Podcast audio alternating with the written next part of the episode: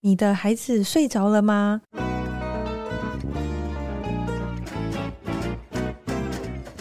来碗河粉吧，和你一起守护孩子的健康，分享无添加的美好。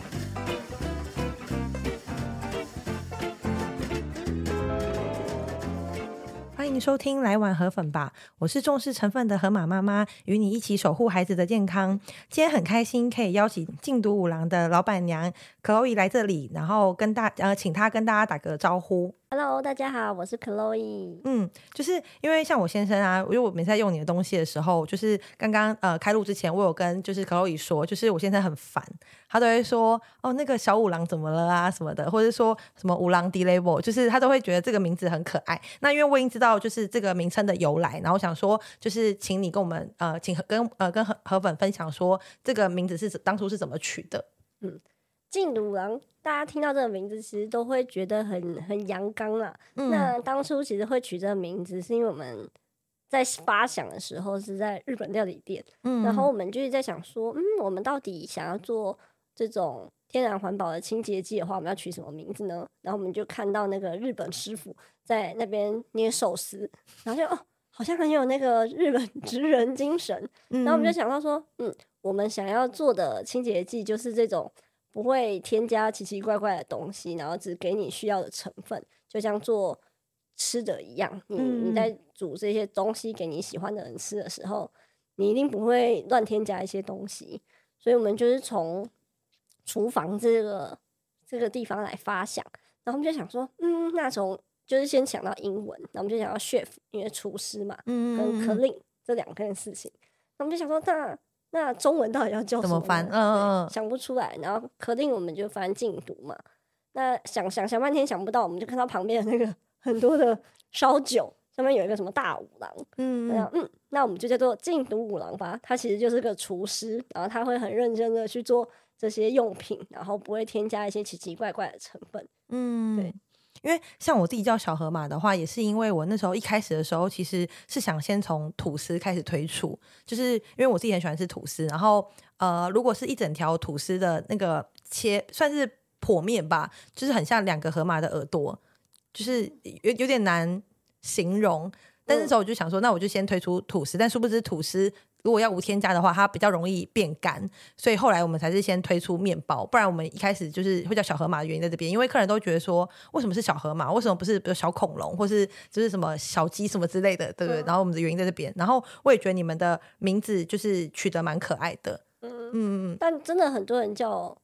就是哎。欸毛利小五郎还是什么？对对对，会一直戏称这样子，嗯，很可爱。那因为就是刚刚才呃，因为不是说我之前就是有稍微做一下小功课的时候，我就知道说，哎，其实你是念心理系的，然后我也蛮认同你说的，就是当我们在做一份工作的时候，其实不单单是只有赚钱，就是我们都在找寻一个其他的意义。对，然后想说，就对你来说的话，那时候就是禁毒五郎的意义，那时候你有就是。嗯，是因为什么意义，所以你才想要做这件事情？嗯，因为我的前一份工作其实是在保养品公司工作，然后它也是一个自有的品牌。那我就是在卖，就是协助行销啊，然后推广这个品牌。那这个品牌呢，其实是胸部保养品，所以他就会一直跟消费者沟通，呃，自信美啊，这样子，嗯、身材更好，你更有自信啊，女生更爱自己啊之类的。可是其实我本身就没有很认同。比如说胸部大等于自信这件事情啊，嗯、所以我在推广上自己就会变得很像为了推广而推广，就是为了要让你相信这件事情而说这件事情。嗯，可是我心里没那么认同，我就会觉得很迟疑，然后也觉得哎，好像对我来讲，它真的只是个赚钱的事情，而不是一个有意义的工作。可是因为我也是因为这间公司而接触到一些生产端，然后我才发现说，哎。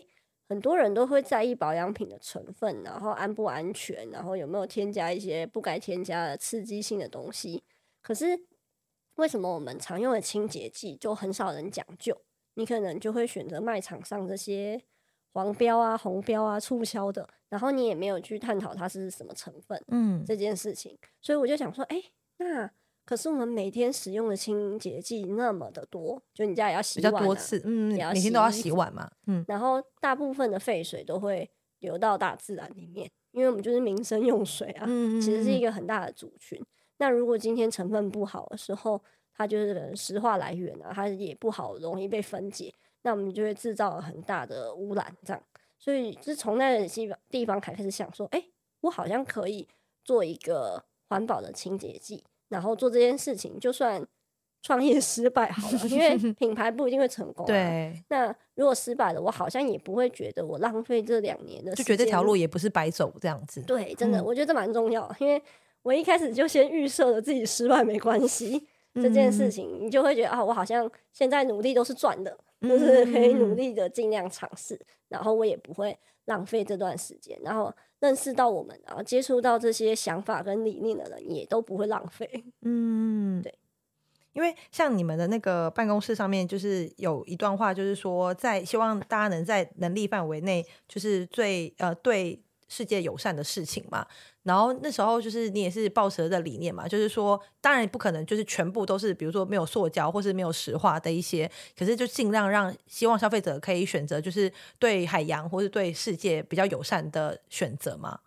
嗯，像这个地方其实就偏比较偏跟我个人的想法就比较相关了，嗯，因为我我自认为也不是一个一定很很环保还是什么样的达人，可是。我就觉得，哎、欸，如果我可以在我能接受的范围做一点调整，那我就可以。嗯、像我，像我跟我老公去爬山，我就会随手在下山的时候就捡垃圾吗？就会进山。可是我老是会忘记要带那些垃圾袋。哦、可是因为山上都会有垃圾袋啦，嗯、在路边的，嗯、我就会捡。这件事情对我来讲，就是哎、欸，我不会觉得我刻意做什么事情很麻烦，我是顺手做事情，我就会。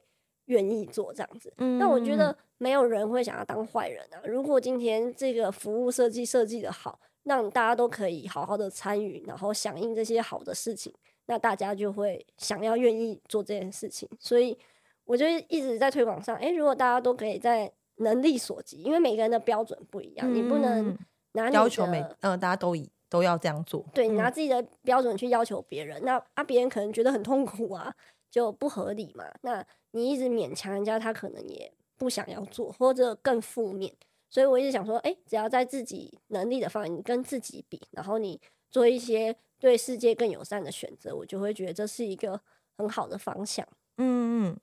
因为像我刚才回头看，因为觉得有了小孩之后，时间真的过得非常快。就是我第一次开禁毒五郎到现在，其实也快就是一年就过去了。嗯，然后我想说，就是先。就刚好刚好我们有呃机会就是面对面嘛，然后我就亲自念就是消费者的回馈给你听，就是我客人说他是从就是跟了我开的五郎团之后，然后他觉得清洁用品是真的是一试成主顾，而且就是买回去不管是去油污啊，或是除尘螨，然后除水垢，或是你们的洗衣机粉，然后甚至你们很畅销的蔬果精跟洗碗精，他都觉得效果是很好之外，也是可以持续一阵子这样子。那他就是目前应该说他每他这个产品他都。觉得还不都都蛮好的，但是他觉得就是新那时候开团的时候新推出的那个去油污剂，他说就是他的电磁炉附近用了这个之后，然后是可以分出那个楚河汉界的，就是然后 就是有有用跟没用就真的蛮好，但他比较安心的是，因为这东西对于不管是环境或者他自己本身来说，就是都是友善的，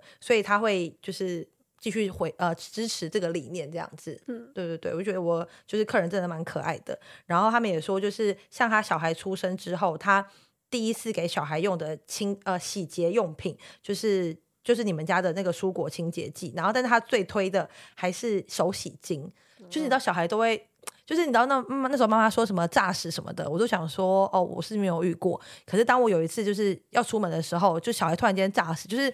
真的就是从背。溢出来，溢出来，对对对，我想说这个生理构造这是怎么做出来的？然后我就想说，好，没关系，反正我就是手洗精，所以我就真的是先稍微就是让它浸泡一下之后，然后再搓，我就觉得真的很神奇，就是就可以直接搓掉了。对对对，然后也是像妈妈讲的一样，它是不会咬手，然后那个味道就是是我自己蛮喜欢的。对，啊、太好了，太好了。对，我们等下可以后面还可以有时间，就是聊一下那个呃你们产品的研发过程。然后，但是因为呃之前我想要，因为在这之前，我想要先跟你聊的是，那比如说以台湾，因为像我我们自己是面包嘛，所以面包那边就是会有食品安全法的问题。然后我不知道以台湾来说，像是清洁剂，它的现行法规有哪一些，比如说灰色的地带是大家可以留意的。呃，以法规来讲，其实在很多。添加的成分，它是没有要特别标示的。嗯，像是以食品法规，它可能就一定要标示化学名称。嗯，然后像一般其他的洗剂就会没有特殊的标示。那你也不需要放全成分，所以你其实你有时候，因为我们客人有时候都问我说：“哎，你跟别人有什么不一样？”我我其实没办法回答我跟别人有什么不一样，因为我其实也不知道他到底添加了什么东西。嗯、因为是可是为什么法规就是没有办法要求像食品一样？是是因为吃进去的关系比较严格吗？呃，我觉得是诶，因为在食品，大家就是食品洗剂嘛，因为它跟食品相关，大家就会更讲究一点点。嗯嗯嗯、可是以大部分的我们啊洗衣精来讲，好了，这些他们是没有被管制的哦。对，所以。你其实也不知道它添加了什么，像很多、嗯、好防螨洗衣精，好，你怎么知道它的防螨的成分？呃，之前好很很传统的，可能就会用部分的杀虫剂、嗯、这件事情去做到除尘螨这件事情。杀尘螨，我觉得它改名叫杀尘螨。对，嗯、其实其实不需要杀尘螨了，应该是你拿去清洗，在这个清洗水的过程，它其实就会。死掉会不见这样子，嗯嗯嗯，那为什么要特别买除尘螨洗衣精？就是很多行销的诉求，嗯、像我们在开发的时候，也都会觉得，哎、欸，你是不是加了这个成分就可以再多卖一百块啊？嗯、这些问题，可是我就会觉得，哎、欸，可是这个好像真的只是为了卖而卖的，跟你的嗯的需求这样子。而且如果这样真的要做的话，应该不是。在清洗的过程杀死它，而是能不能把防螨的成分让它清洗以后可以持续附着在这个被单上，嗯，才是比较才是防螨嘛。对对对对对，就我觉得用意是不太一样，但很多市面上就会可以讲的很多天花乱坠，但它确实没有各种法规的限制。嗯，对对啊，在在洗剂类的是是长这样子啊，然后你也不用标示标示其他。呃，应该讲说，大家都可以宣称天然环保的定义，嗯、反正都可以说，然后也没有特别的依据，嗯，所以就会变成说，我们要再跟大家沟通这件事情，我们其实是拿不出东西讲的，嗯，对，我们只能说我们能达到，比如说我们可能是九十七八可以被大自然分解啊这些定义上，但实际上在所有超市里面或者看到的这些清洁用品，他们每一个都可以说自己非常。天然、嗯、环保是一个没有被限制的词汇啊。嗯，对，懂。因为像你们的产品的话，就是那时候，因为我知道你们的三呃算是三大诉求嘛，就是第一个就是先不危害自然，然后再是让皮肤是友善的。就像你说你在保养品的，就是希望擦在脸上的东西是对皮肤好，那就是呃清洁用品希望也可以就是可以友善皮肤。然后主要还有一个是你觉得是要。呃，有效，然后是有良好的清洁力，因为有老实说，有些太天然的东西，它的清洁效果不见得是你知道比较比较好，它或者它可能会洗不干净这样子。嗯、所以那时候就是这三大诉求是你怎么呃呃，应该说我蛮好奇的是，你是从一开始就是以这三个为主要，就你的产品都要符合这三个。嗯嗯，我觉得一开始一定是要先有有效。因为没有效的东西，它其实就没有存在的价值跟意义，没有办法解决消费者的问题。对，因为像我那时候，比如说用除臭喷雾好了，然后用很多市面上就是没有办法消臭的喷雾，然后你其实喷两下发现，哎，臭味还是在，你就不会再用它，然后其实是非常浪费的。所以真实有效才会放在我们的开瓶里面的一个很大的目标，因为真的有效才能真的解决消费者的问题，才能真的存在在这个世界上这样子。那我们就是用对环境跟对人体无害的成分配方去做到有效的清洁剂，可是一定也是会遇到很多困难啊。我们之前开发了一支去渍液，很很在很早期这样，然后它确实就没有办法去渍，去去很多渍，因为它。像啊，原子笔啊，还是什么，它就是没办法弄掉，因为这些更艰难的的成分，对，需要你可能需要一些溶剂去把它溶出布料上的附着，这样子。嗯、可是这个可能会破坏布料跟破坏环境，所以我们可能评估上，我们如果用天然的成分或者环保，是达不到去渍的效果。对，达不到或者不满意，那我们就只会开出一个无效的商品，那消费者可能会买，但没效。我们就啊，那算了，那这只可能就不适合存在。嗯，对，因为我们可能会，因为消费者都是线性的啦，它一定是一个渐渐进式的概念。有的人可以接受，有的人不能接受。嗯、那到底在这样的象限上，我们有多少人可以接受？如果大部分人不能接受，我们就会放弃它。嗯，对，懂。那像是你们呃，刚有提到嘛，就是你们通常这个产品要出现，就是。你们可能发现了消费者的一些问题，然后在这个问题情况之下，你想到说，那既然我要解决这个问题的话，所以它一定是要有效的。那像是成分上面的话，你们有特别怎么挑选吗？呃，成分成分，我觉得通常会是以比较天然环保这件事情去做挑选的成分，嗯、因为真的有没有效，其实很大取决于是你们要就是想使用的流程。就比如洗衣机，嗯、然后如果我要有效，可是我要很很繁琐，我要浸泡三十分钟，再加热水，再加什么，嗯、你可能也不会想要参与，嗯、也不会想要做这件事情。所以我们会去思考说，我们想要解决的什么问题？像我们的的驱螨喷雾好了，我们就会想说啊，我们其实担心的就是床铺上会有尘螨，我容易过敏。那实际上消费者就是遇到过敏这件问题，所以他觉得麻烦。嗯、那啊，没过敏的其实就。或许可以不用处理，这这是一个很本能的状况，因为每个人的过敏的阈值是不一样的。那他如果会过敏，他就必须要很频繁的清洗。嗯嗯对，因为我之前在嘉义念书哦，那时候什么过敏毛病都没有，回台北就有。台北不知道可能湿度或空气吧，这些都影响，然后就开始变得比较敏感，我的阈值就上升了，很容易过敏。那但是你过敏的状呃的症状有哪一些啊？比如说鼻子不舒服嘛，或是皮肤？呃，基本上是鼻子不舒服，然后会一直打喷嚏啊，一直吸吸吸，我都一直觉得，哎、欸，原来这是过敏，我没有发现过。嗯、然后我就要必须一直清理我的房间这件事情。那我们开了驱尘螨的东西，但也没办法一劳永逸啊。可是我们就会觉得，我们只要清除床铺的干净度了以后，让它变成一个低螨的环境，我们再搭配喷雾。把你的床变成营造一个让他不喜欢接近的位置，他就不会在这边一直生生小孩，对，不会一直生软的。那那有效程度降低你生活环境也嘛，你就不会一直处于一个过敏的状态。嗯，所以我们在开瓶的时候，其实是会思考要解决它什么问题，然后我们要透过什么样的流程跟成分去达到这件事情。嗯，像如果喷了这些尘螨，那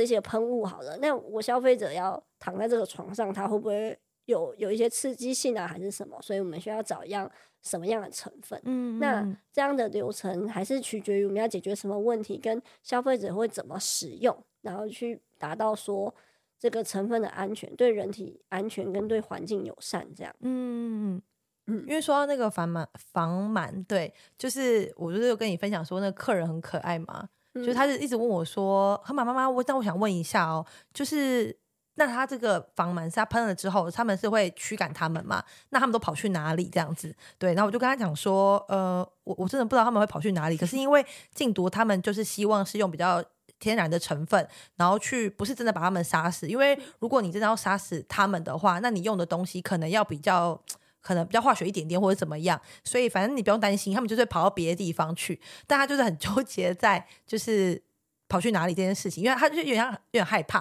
就比如说他们在这边，然后就是包跑去哪里？对，所以我觉得如果大家家里就是小孩的有一些比较呃体质上里面的问题的话，就是可以其实可以试试看你们家的东西。呃，应该讲说。它可能天然的东西也是可以杀死尘螨这件事情，嗯、但但尘螨会让我们很容易过敏的原因，是因为它的繁衍速度很快，很快哦、然后它是吃人体的皮屑，就是你睡觉嘛，你会掉很多皮屑在你的床床单枕被上面，嗯、那它就是靠这个当养分，然后它就会一直。繁殖，然后它的尸体跟排泄物都会造成你过敏，所以如果你只是把它杀死好了，那它就是死一片在你的床上，那你其实接触到它，你还是会过敏，它没办法被解决，所以我们才会说是你应该要先清理，然后让它变成一个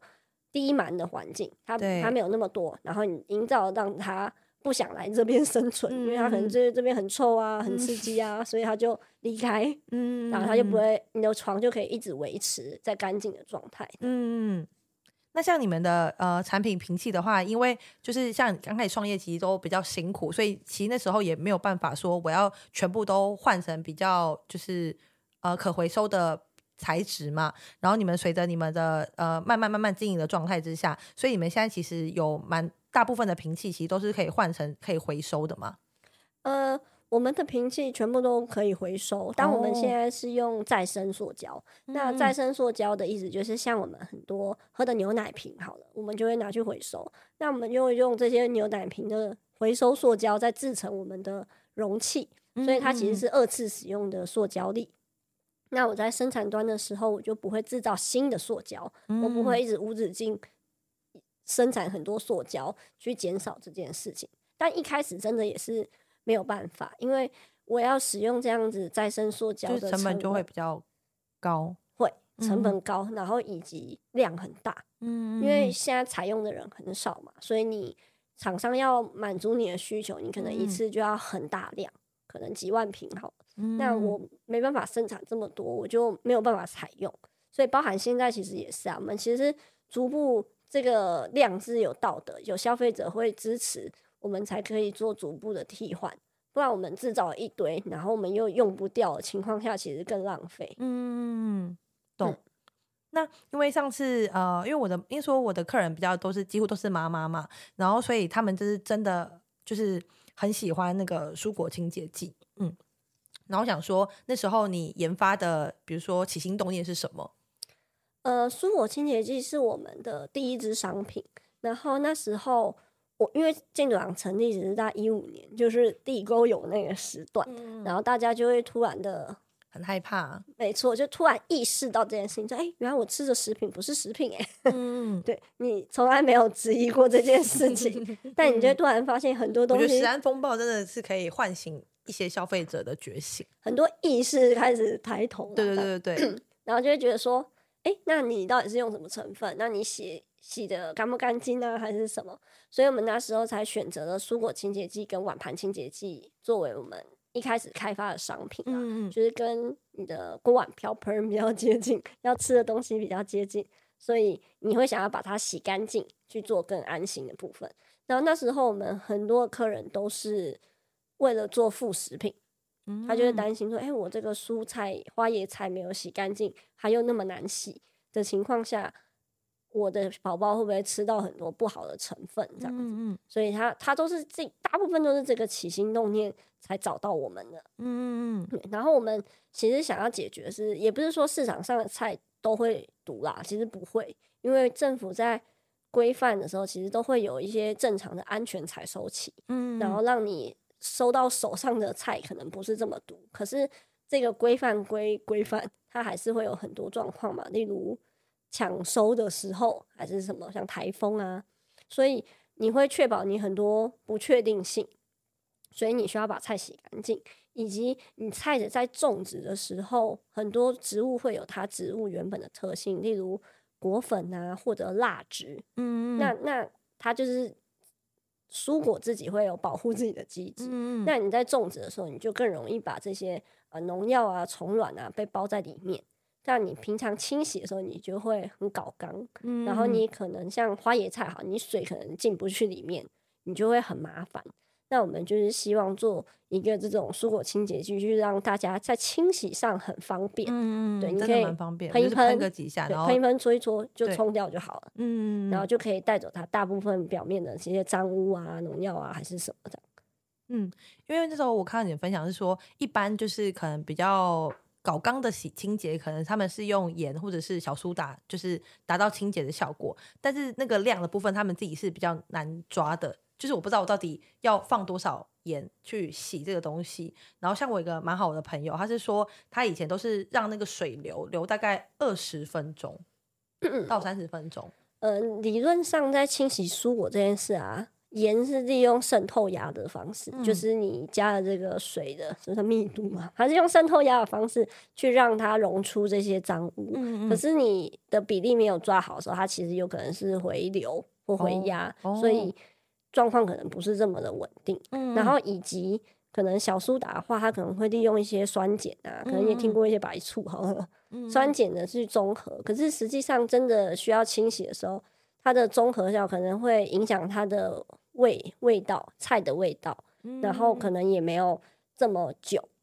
应该是说它需要花一点时间让它降解。嗯、可是你其实可能泡一下五分钟、十分钟，它可能还没有降解完，所以效果也是不是很确定。所以我们那时候想要解决。把菜洗干净的时候，我们会选择是用清洁剂的方式，因为清洁剂它是利用它的水溶性跟脂溶性的方式去把它表面上的脏污带走，嗯、所以它是比较，嗯、呃，消费者可以比较 不用动脑，嗯、比较直观的去做处理。妈妈没有时间，嗯，对啊，我可以直接用一下。那他通常遇到的问题就是，我不知道我的清洁剂用的是什么成分，会不会我越吃越毒？嗯、可是我用了什么成分是我可以掌控的。所以我们才会决定说，哎、欸，那我们要出一支蔬果清洁剂，因为成分是，我我自己如果不相信别人的话，我可以相信我自己掌控的商品，所以我就可以控制。那这样子，它在利用油脂脂溶性洗净的方式，把它蔬果表皮的一些脏污这样子迅速的带走，就会很很快速这样子。嗯，所以我们的起心动念是这样子来的。但如果有些蔬果像玉米，它的是系统性农药打在心里面的。那个真的比较，那个我们也是没办法处理啊，我们就是表面的脏污，所以可能也不是一直沟通蔬菜很毒这件事情啊，因为我觉得这样子讲，其实对农民其实也很不公平，嗯、因为一定有很多是好好，的人好的菜在运作这件事情，嗯、但是可能有少部分或者某些时刻，可是我们洗这个不只是要洗这些脏污，而是我们想要加速呃。在备料的过程可以很快速，你不用小水流流这么久，因为小水流其实是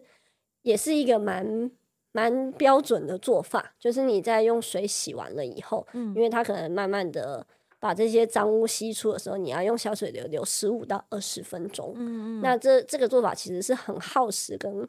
很耗水，嗯嗯，对，然后你也很搞刚，因为你做菜就已经很麻烦了，嗯，那你如果还要洗很多菜。那不是更麻烦吗？所以我们起心动念其实也是想要缩短跟方便性这件事情。嗯，因为像我自己这两支产品，就是蔬果清洁剂跟碗盘清洁剂，就是我自己分的是比较不油的，我就会用蔬果清洁剂。就它不只是帮我洗蔬果，像我之前有哺乳的时候，我也是会就是去喷，就是我的挤奶器，对，我我也觉得蛮好用的。那如果比如说就是小孩还小的时候，他那个奶瓶的时候，我也是用这个去洗。我也是，嗯，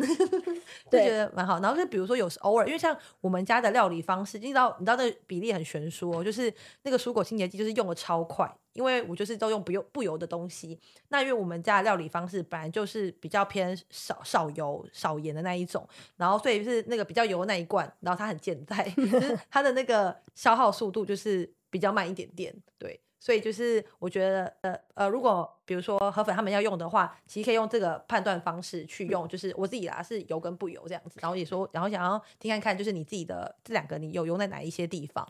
我没小孩以前，我也是都用蔬果，嗯、因为我通常都是外食，所以我不爱煮东西。嗯、可是外食我就会洗我的环保筷，哦、因为可能就只有筷子那么油，嗯、然后。还有就是那个便当盒，因为那便当盒就很油嘛。如果你只冲一冲的话，其实回收就很容易长虫啊，还是什么。对对对，然后我就会喷出我清洁剂让它冲，就会干净很多。嗯，对，所以我就觉得啊，很方便，再清洗很多都可以。然后我也会吃水果啊，还是什么的。那碗盘就会比较少。可是我现在，因为我现在有两个小孩，然后我都会订餐，然后都是四个人一起吃饭嘛，就会开始有很多碗盘。然后以及他们的幼稚园每天都有六个，啊你说他们每个都呃，就是三个三个，然后都要帮他们洗碗，然后我就会变得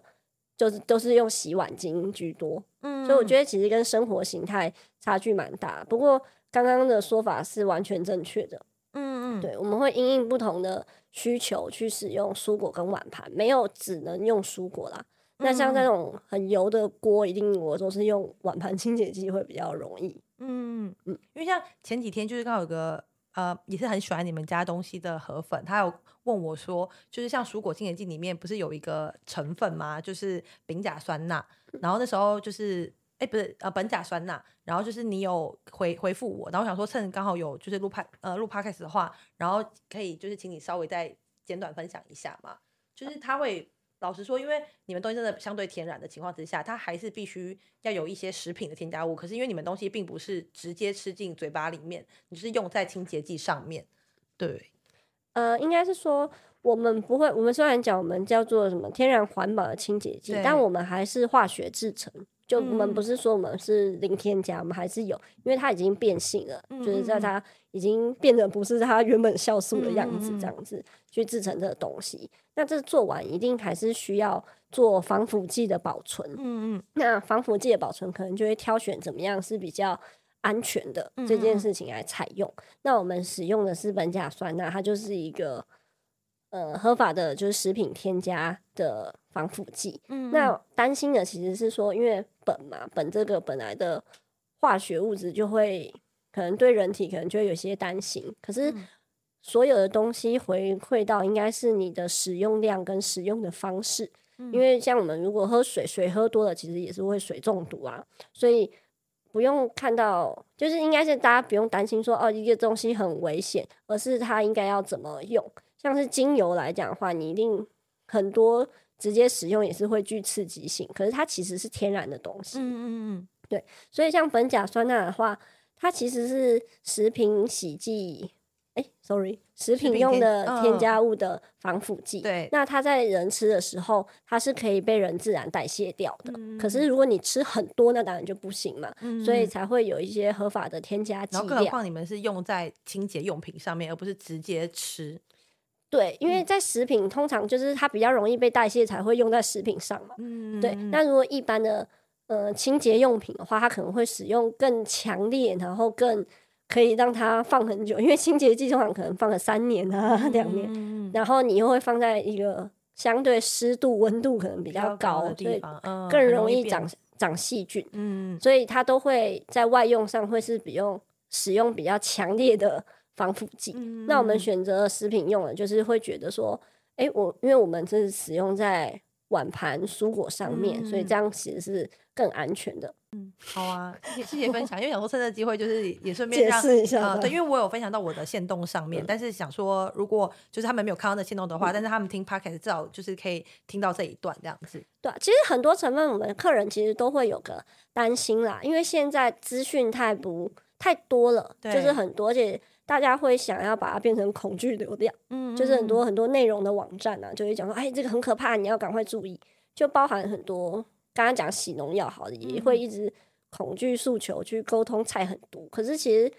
它本意不是这样子。嗯，我说我们的本意不是这样子，嗯、对，所以我们可能会接收到片面的资讯的时候，我们就会比较紧张。但它只是因为不不清楚，所以我们就是有这个义务去。沟通跟解释啦，嗯、那这些成分在安全的使用量其实都是没有任何问题的，嗯、对，可以安心。对，好，因为我们刚才聊完那个蔬果清洁剂，然后我自己也觉得很好用的手洗精，但是这个说到这个手洗精，就是我先生他真的很强，他把它当做洗手乳在用。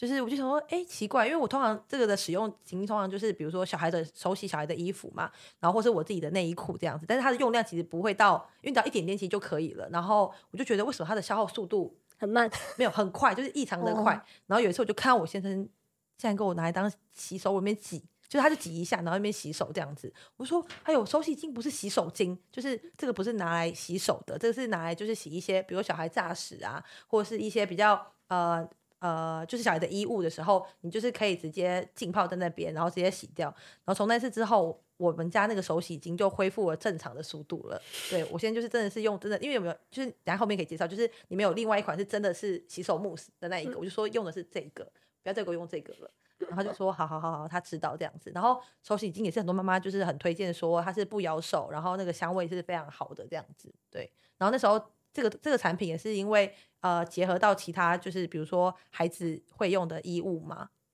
呃，我们那时候开这好像是第四支还是第五支吧。嗯、我们一开始是蔬果碗盘，然后我们再来推的是除臭，嗯、因为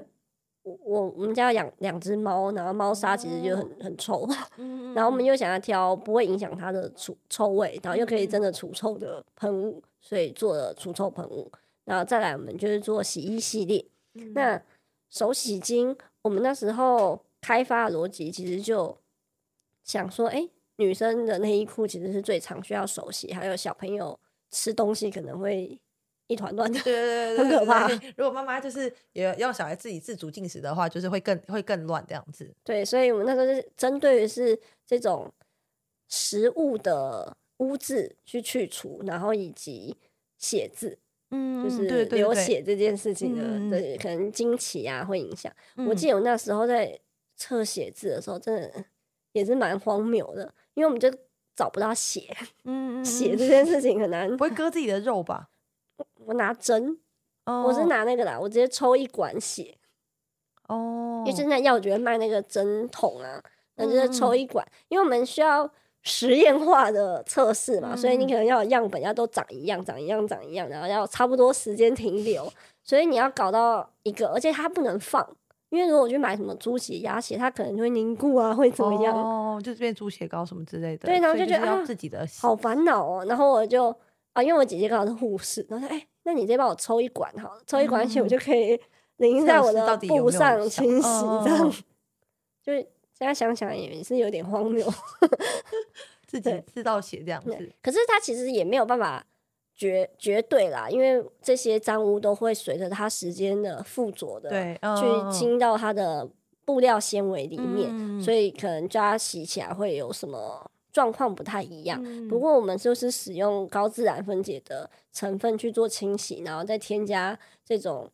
南瓜跟。蛋白的酵素，难怪是针对于食物，嗯、然后蛋白是针对于写字，嗯、去加强一些清洁的方向，然后洗起来就会觉得不不咬手，一定是因为成分比较好的原因。嗯、然后清洗力的话，就会是针对于我们添加的酵素跟我们使用的界面浓界面活性剂的浓度，会增加它清洗的。效率，所以等于你建议我举例，比如说假设我月经来好了，然后我沾到的话，其实不会建议太久清洗，因为你时间越久的话，其实附着在衣料呃衣布上面的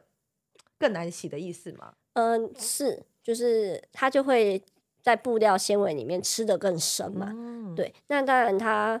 呃像天然的东西，天然的。番茄酱跟嗯，嗯，嗯比较化学的番茄酱哈，清洗的难度也不一样。对对对对对对对，因为像就是我自己有开其他品牌，就是一个是裸厨房的那个咖喱调调理包，然后也有那个同时乐的，就是咖喱调理包，然后他们都是用天然的咖喱粉，所以就是你在洗的时候会很很明显，就是我只要我用水。基本上就可以带走了，就是咖喱色素，就天然咖喱色素。可是比如说像以前，可能我们小时候在吃的那种咖喱块啊，化学咖喱块的话，它就是真的比较难洗掉。所以就是如果假设真的是用到那种化学的番茄酱，那手洗巾也不见得可以很清洗很干净。可是如果是那种一般的食物的话，或是我们自己的写字，然后快速就是比较早去清洗的话，其实是没有问题的。我自己目前实测是这个样子。对，我们其实之前测蛮多，我觉得消费者回馈真的确实也是蛮好，它可以涵盖到大部分的情况啊。嗯嗯嗯，对，但有一些极端的话，我们可能就是真的要视这个情况而定。不过基本上就是选用比较好的成分的时候，你在清洗上就会比较不刺激。嗯，对，因为我其实原本没有设定不刺激这件事情，因为我我们就是选用比较好的成分，这是一个基础值，所以。我不是想说，呃，大家洗手都会很刺激，所以要做一个不刺激的成分。哦、对，就发现，哎，原来这是大家感受比较明显，就不咬手，然后不会那么刺激这样子。对，嗯，而且还有妈跟我回馈说，就是她觉得消臭洗衣精是让他非常有感的原因，是因为他先生很喜欢打棒球，然后你知道，就是呃，棒球那个就是那种呃红土嘛，还是什么之类的，嗯、就是红土。对对对，然后加上棒球，它的时间比较久。就是不像篮球一样，可能比如半小时就是什么时候就可以打完一场嘛。然后棒球时间比较拉长，所以他说他以前就是用其他牌子的时候，就是他觉得消臭的差异没有像用你们家的这么明显。然后他就说你们取名叫消臭这件事情是就是名副其实的，名名名副其实这样子。我们其实原本叫做酵素洗衣精，嗯、然后是呃消费者就跟我们回馈说，哎、欸，这除臭效果很好，除臭效果很好，说啊。那还是改名叫消臭洗衣精好了，嗯、所以是有一个这样的婉转回来。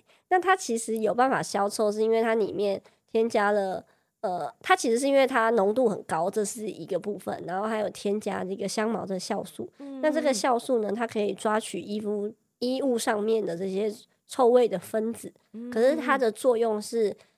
摩擦，它要接触才可以抓到。那要抓到的话，所以它可能。在洗净，如果你的衣服塞超多的话，oh. 它的效果就会没这么好。嗯嗯嗯，所以它还是会有一些限制上，然后去抓到说你像衣服可能会有一些汗臭味啊，还是什么是特殊，就是夏天的时候，那这种地方它可能没办法接触到它每一个面积的时候，可能浸泡一下再进去，它的消臭效果就会更好。嗯，然后还有一个在加强有感的原因，是因为它里面有抗菌的成分。那抗菌的成分通常臭跟菌通常是相辅相成的。有有，通常有菌的时候，也代表应该说有味道的时候，也可能有可有可能菌已经出来了这样子。对，所以它就会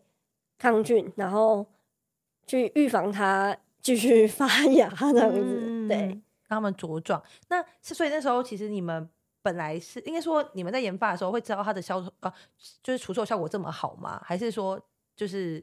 可能知道，但是没有想到消费者的回馈是就是更多，然后让你们直接改名字？呃，对，我们一开始设定的是酵素洗衣精跟酵素手洗精，嗯、所以我们是因为添加确实是以香芒酵素为主体，就是做一个除臭的洗剂。嗯，可是我们没有想到哦，原来要把名字改掉这么直观的程度啊！嗯、对，我们确实是设定是我们不只能洗干净，还可以去除臭味。嗯，然后是用酵素的部分，所以我们是酵素洗衣精。嗯、可是酵素这件事情可能太多。可能了，我可能是为了洗干净，所以用酵素；我可能是为了保护，所以用酵素之类的。嗯，所以后面发现啊，原来大家记住的是除臭，那我们就好好沟通除臭。嗯，因为像我们的洗衣精里面有抗菌，可是我们却没有一直在强打抗菌啊。对，因为像我自己在写的时候，就是因为我自己比较不喜欢有，就有些人觉得有香味等于。洗得干净这件事情，就是他喜欢洗完衣服的时候，衣服要很香，就极度很香那种，就可能哦，那穿在身上也会有那种很香的味道。可是因为我自己不喜欢那个这么浓的味道，就是所以我觉得你们家就洗完那个味道，就是它有一点呃，它不是完全没味道，而是有一种就是很舒服的味道。就是而且洗完的时候我都喜欢就是拍就是拍我的衣服，就是觉得它不知道为什么就觉得它有点松松松软软的，还是我的错觉？嗯、没有没有有哦。嗯，我们还有一个特色就是柔软啊。我们之前有跟那个洗衣店合作，他就很明确回馈给我们说，用我们的洗，它真的就是会比较蓬松。嗯嗯嗯。对，可是这个蓬松不是我们刻意设计的啦，而是因为我们选用的原料就不一样，嗯嗯，所以它对它的限制跟保护会比较好，所以你的布料才会比较蓬松松软这样子。嗯，嗯，像是直接取代柔软巾的效果。不然我们其实是需要添加柔软巾让它软化啊，还是什么？因为正常洗完它不是会干干硬硬的嘛？嗯嗯对。但因为我们选用的是植物来源的配方，所以它在洗的时候会本身就比较保护这个医疗的部分。嗯，对。所以柔软其实是一个呃很难叙述，但但确实是有感的部分，尤其是浴巾，我觉得蛮有感的。对，以前的浴巾洗完都会擦在身上会硬硬的。嗯，对。嗯，然后用完哎不会。然后我自己会觉得消臭完会有一个，我自己会觉得有点像太阳的味道，嗯，就是不会不会有什么味道，可是会有一种干净的感觉。对对对对对，没错没错。可是我们很多客人就一直在敲碗期待出有香的，嗯，就其实无香的是一块客群，其实还是有很大程度的的客人会希望。对啊，就像我先生他就喜欢香香的。就是他不用过过浓，可是他就是觉得有一点香味，就是他可能心情会比较好吧，我不确定。有，就是还是会有。然后我们也在这一块在考量啦。我们其实之前一直很想要开出几别款有香的，不过因为我们的洗衣精是高浓度，对，它至少五倍的浓度，嗯、所以如果我们要入香进去的话，我们的香要加也要更多很，很重哦，它才会录进去，不然它会很容易。解离，嗯，对，然后这件事情讲，它好像也不是很好，因为我就必须要再添加其他的东西让它融进去，嗯，对，所以我还在想说，嗯，到底应该要怎么解决，让消费者可以洗完衣服又有一种香香的感觉，嗯，对，对啊，可是如果真的要很香，你要想象，你都要洗完以后要晒完，晒完了。对啊，还要残留哎，过了两天，然后你还要拿到衣服，觉得嗯，好香。对对对，好像可能化学比较有机会，好像要一些定香的成分，不然就是浓度要很高。嗯嗯，那这件事情本质上，我就会觉得有一点点可惜，或者我们应该要出其他的香氛喷雾，让他想要香香的时候喷在衣服上，也可以。对对对对对，比较不浪费。嗯嗯嗯嗯。